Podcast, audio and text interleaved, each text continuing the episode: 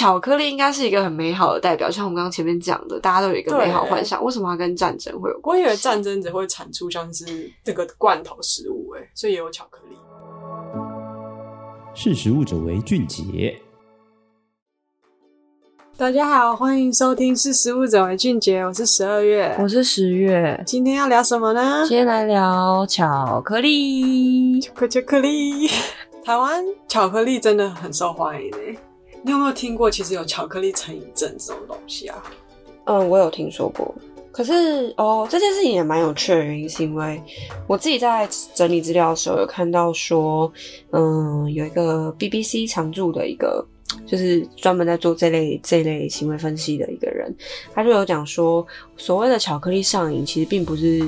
真的巧克力有什么物质，然后让我们上瘾，而是说巧克力有一点像犒赏或者是娱乐性质，有一点。如果你把它想实体一点，比较像娱乐性，比如说我们工作很累，然后可能会想要出去玩，就像你工作很累，你会想要就是吃一点甜的来犒赏自己。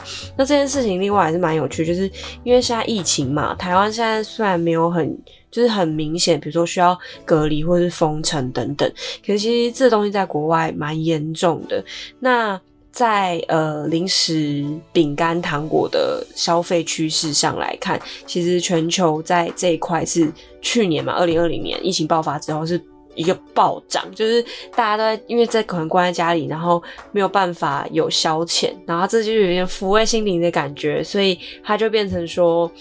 呃，大家都关在家里，然后就会狂吃猛吃这些东西，所以并没有所谓真的什么成瘾症。哎、欸，这个我也有听说，哎，因为之前我有就是看一些日韩二月的时候巧克力销售的报告，然后有发现说今年就是情人节前两周，日本整体的巧克力跟往年比都是销售下降，然后反而其其中会卖的比较好的，反而是像 Godiva 推出。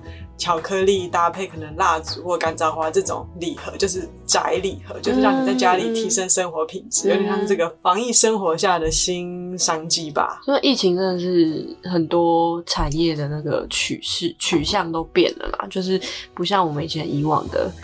概念或是感觉，嗯，对啊。那我想问你一个问题，你有没有听过三个愿望一次满足这个广告达 出奇蛋。哦，我小时候真的超喜欢吃健达出奇蛋的。健达出奇蛋就是现在改版了，然后小时候吃的时候，它是真的是一个蛋的形状，然后外面是巧克力色，里面是白色的，然后捏开就有就有像扭蛋的东西。可现在都吃不到了，为什么你知道吗？这件事情其实。我一直有在思考，因为我的童年等于被剥夺了一大部分。对啊。然后我那时候去美国读书，我还要跟我美国的朋友讨论呢。然后我们就去研究这件事情，然后就发现其实是，呃，在二零一七年开始，健达出鸡蛋才改版。对，二零一七年改版。我怎么觉得是不是？我觉得他什么二零零年就开始改版，因为我们很久很久没吃。对啊，我想他想到这么久，反正就是，其实，在那时候我就跟我美国朋友去查，就说为什么为什么在美国枪合法，这样虽然是不合法，然后居然是其实一九三八年的时候啦，就有联邦就有美国就有这个法案，就有说甜食不可以包含呃非营养成分的物质，那主要就是会怕小孩啊，还是一般消费者吃到噎到。所以才会改版这个健达出奇蛋。你吃过新版的吗？我吃过新版的，就是一个，它现在变成一波一波一半打开，然后一半是玩具。是吧？然后另外我只吃过一次，然后另外一半是撕开封膜，欸、对对对，它是两颗圆圆的东西，然后在巧克力抹酱里面。我吃过一次，我真的觉得这不是我童年味道，我觉得超变态的，不知道为什么。你知道吗？我也不知道什么，就是那个那个那个那个整个形态让我很不喜欢。因为本来健达出奇蛋有点像是有趣味性，蛋壳是巧克力，然后你就是把它敲开，吃掉巧克力有玩具，然后那个 feel 完全不一样。而且组玩具很重要，真的。而且小时候那些玩具其实蛮精致的，就是比如说车子，不是我跟你讲说车子。不是只是像车子模型，它是真的有轮子，然后可以滚的那种感觉。就是就它有一些组件，对，然后会有不同主题。有时候就会觉得，哎、欸，那一阵子玩具特别，OK，特别一个。所以我一直以为三个愿望一次满足是是巧克力、玩具跟组装。后来我发现好像是三个蛋一起装，变成三个愿望一次满足。这到底是哪三个愿望啊？这我这我不知道，这应该是你会怎么想？前面那个吧，应该是把蛋。蛋可以吃嘛，然后可以玩，然后又有惊喜，我猜应该是这样啦，哦、我猜应该是这样啦。哦哦哦，好，好，反正这东西现在也吃不到，不过有很多类似的品牌在做类似的事情啦。就是对我，我之前去东南亚旅游的时候，有看到一些类似的概念的玩具。其实台湾现在也还是有，就是便利超商其实还是买得到类似的东西，可能那口味完全不对，然后那玩具也长得有够有够拙劣的，就是很不精致。反正就是一场回不去的梦。就是我还蛮喜欢健达那个系列的吧，可是他们虽然蛮甜，嗯嗯，哎、欸，可是除了美国，就是前阵子还有新闻报说日本有一起就是美露之乱，那又是怎么回事？哦，其实我觉得这又是另外一个。巧克力它掀起风潮的例子吧，就是那时候在大概二零二零年七月的时候，在日本的那个 Twitter 上就有网友传说美露可以补充铁质，嗯哼，然后就导致有一群消费者就是赶快跑去抢购这样子，是扫货，然后日本他们日本雀巢就是看它在大卖的时候就决定停止贩售，嗯，那大家都很就觉得很奇怪，明明卖这么好，为什么你要突然就不卖了？这个好商机，那其实其实是雀巢他怕。这个是谣言啦，就是没有补充铁质。说可能给了消费者一场不会圆的梦。对对，就一就不如一开始就讲清楚说，哦，哦，这个没有那个。这样算两，这样应该算良心企业吧？就是总比之后被爆出来好啊。对，嗯，就是嗯，误会一场。对啊，就还是代表大家很容易对巧克力有一些美好的幻想吧，不管是。巧克力本来就是一个美好美好的。对啊，不要戳破它啊。我也想要躺在巧克力喷泉。美好啊。好，那哎、欸，我看你前两个礼拜就参加一个座谈会，是在讲精品巧克力。精品巧克力又是什么？它跟精品咖啡的差别是什么？哦、呃，精品巧克力就是说，像精品咖啡，它可能会分为第一波就是大家开始喝即溶咖啡，嗯、然后第二波就是大家开始喝像是什么瓶装的咖啡，那、嗯啊、第三波就是现在都可以看到很多什么手冲豆啊，然后大家会去品尝那个咖啡，它后面是可能豆种的来源啊，然后去鉴赏它的风味。嗯、那精品巧克力有点像是这样，就是。现在台湾有一个趋势，就是说，自从二零一七年福安首次得奖，后来二零一九年更多台湾巧克力职人得奖了以后，就发现说，其实巧克力不只是像市面上那些，呃，可能甜度比较高的，好像是给小孩吃的糖果，嗯、就是也可以去品尝它数比较高的啊，然后去看它的豆种源头是什么，哦，所以它就变成像体验型的，变得很重要。对，像咖啡那样子。对对对。哦，原来是这样，可它单价就会比较贵。对。哦，原来是这样。就是好像你喝即溶咖啡，还是你喝手冲咖啡什么的，一定单价会有落差。嗯嗯。哎、欸，那除了小时候喜欢吃健达酥鸡蛋，你还喜欢吃什么巧克力？我喜欢吃那个一颗一颗的 M&M's 啊。你再念一次，就 M M M 啥？M M M 啥？我永远都发音不了，我就叫 M M 好了。台湾都讲 M M，我就叫 M M 啊，是吗？可是我这样讲，可能美国人会听不懂吧？对啊，因为我有家人在国外，然后我也是每次讲 M M，然后他们就很严格说，你中间那个 M 去哪里了？对，他们会说 M M M，对啊，中间不是 M，中间是 And，M M M。OK，好，反正就是 M M，我不管，它就是 M M。那你知道 M M 其实是一个战争下的产物？你不觉得这件事很有趣吗？你不觉得这件事很冲突？就是巧克力应该是一个很美好的代表，像我们刚刚前面讲的，大家都有一个美好幻想。为什么要跟战争会有关系？我以为战争只会产出像是这个罐头食物，哎，所以也有巧克力哦，是因为很疗愈吗？没有，哎、欸，应该说疗愈应该也是一部分啦，量呃，热量也是部分。哎、欸，你很聪明，哎，我跟你讲，我跟你讲，这东西是很有趣的是。就是因为我一刚开始在准备这个这个题目的时候，我想说哇，战争跟 MM 有什么关系？然后就发现说，第一个是我第一个想到跟你讲的一样，就是说热量，它可能就是一个可以及时补充热量。可是，在我们的观感里面，都会觉得说，巧克力应该是一个很不容易保存、很容易融化。你可能在家里没有储储放在营养处，它可能就会就是直接融化在包装里面。那 MM 为什么可以做到说，就是？不会融化，你要不要猜猜看？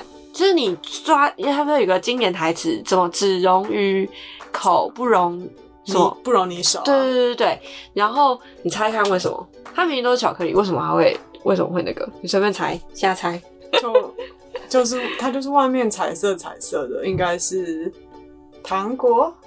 好，反正就是我们看，我跟你讲。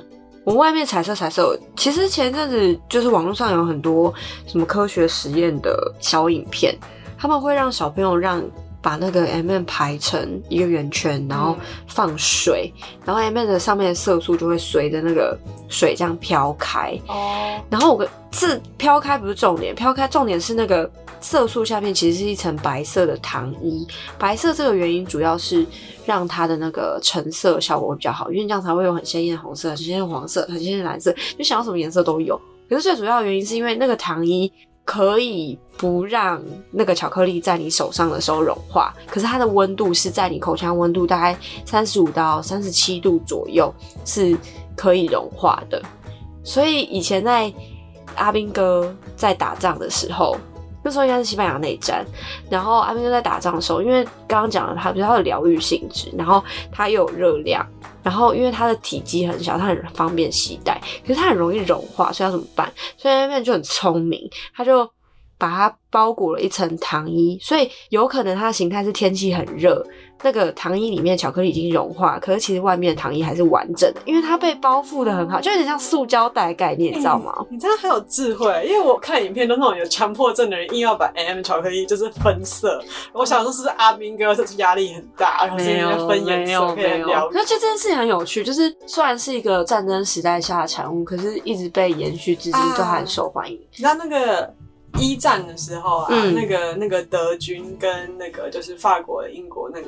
Allies 打仗的时候不是打壕沟战嘛？嗯、然后在一九一四年的时候，他们就是圣诞节、圣诞夜，所以他们就停战。然后他们出来，两方啊，本来就是前一秒还在那边厮杀来厮杀去，他们就停战，然后出来交换巧克力跟一些什么那个烟什么的。嗯、所以他们真的是会带巧克力。所以巧克力真的是在在阿兵哥界可能是一个，就是一个很常见。我跟你讲，这洲哦，刚刚忘记提到一个，就是很重要，就是。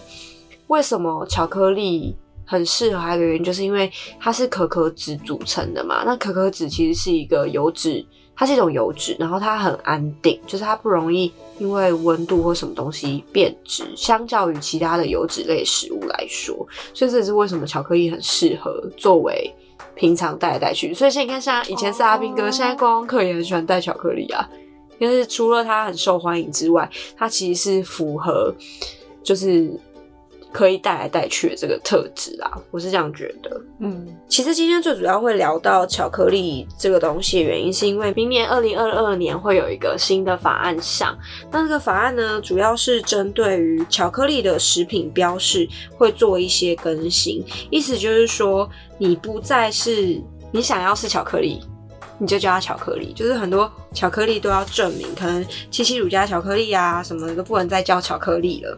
那原因是因为它归纳出了三个新的法条。好，第一条就是你含馅的巧克力，你的巧克力成分要达二十五 percent 以上。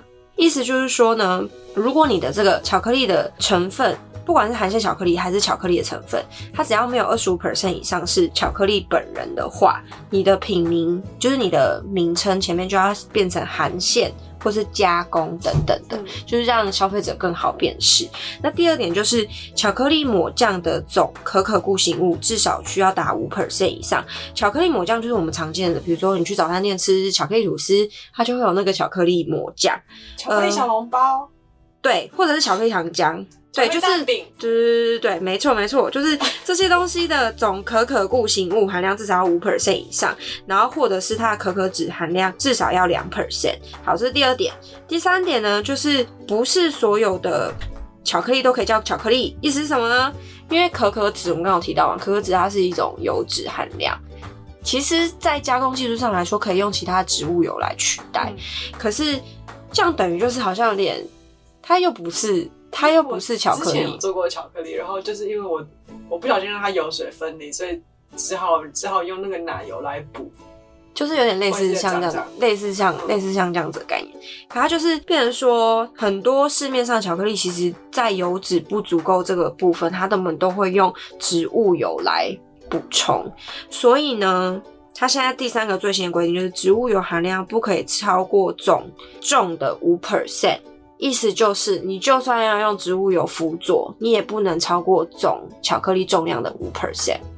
好啦，这么多资讯到底要去哪里看啊？好，像漏漏等的法规呢，我们都要在实力的官网上面。其实只要搜寻巧克力法规，或者是你想要听呃仔细的看刚刚我们比如说分享的 MM 的故事啊，或者是巧克力新浪潮啊、嗯、等等这些资讯，在官网上面直接搜寻巧克力都可以得到非常多相关的文章，啊、可以边吃巧克力边读哦。嗯，没错没错，在疫情之下，其实巧克力零食类超受欢迎的。嗯，对，没错。好，那我们今天就先聊到这里，然后也很欢迎大家就是留言给我们，我们会去定期去扫留言，然后看可不可以在下一次播的时候来解答一些，比如说大家对于巧克力有什么疑惑，或者是有什么问题，做一个互动感，就希望大家可以来留言，这样跟我们互动一下。那我们今天就聊到这里喽，我是十月，我是十二月，我们下次见，拜拜。